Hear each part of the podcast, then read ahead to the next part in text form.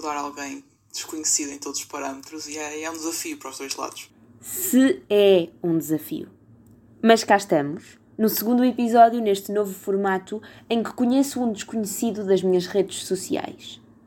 Precisamente, como se ser um desconhecido não fosse assustador o suficiente, decidi adicionar à equação e eu nem sequer conseguir ver a sua expressão a responder às minhas perguntas esquisitas.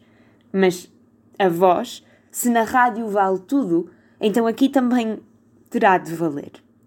Será que a nossa desconhecida desta semana, cuja idade desconheço, sei apenas que é jovem, alguma vez pensou em desativar as redes sociais?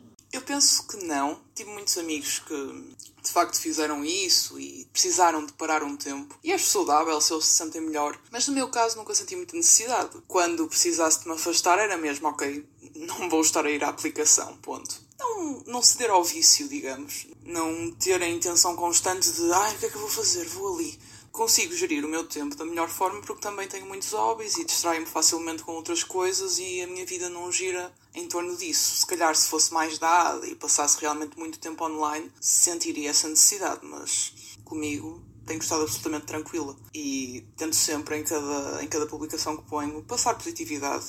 Agarrados ou não às redes, a verdade é que estamos em casa.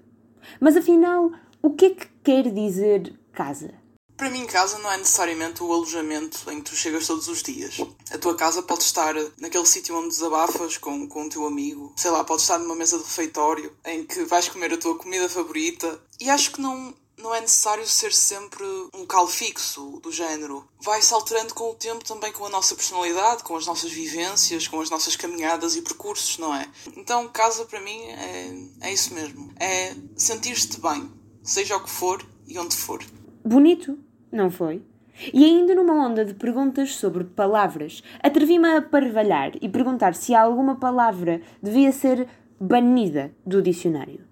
E a primeira que me veio à cabeça foi mesmo aquela curtinha coisinha que nós adicionamos nas nossas frases, nas nossas conversas, que é exatamente o se e o se.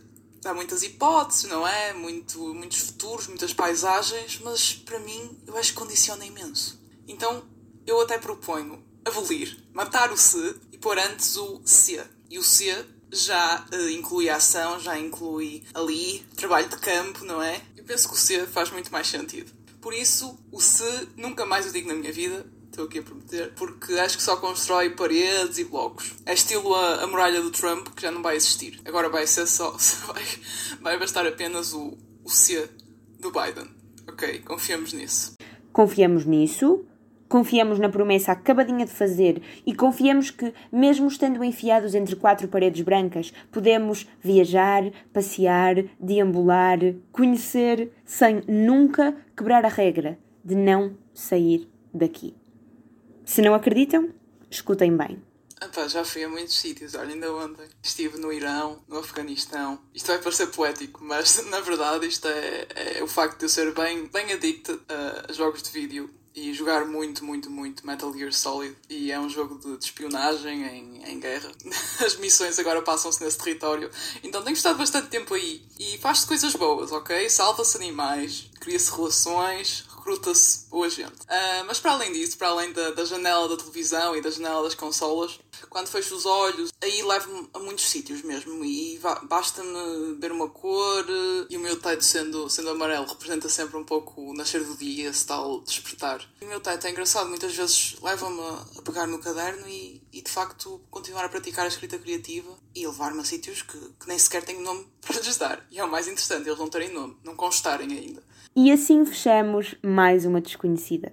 Sem constarem tampouco os nomes dos próximos, mas eventualmente e felizmente as minhas redes sociais ainda têm muitos potenciais a ser conhecidos.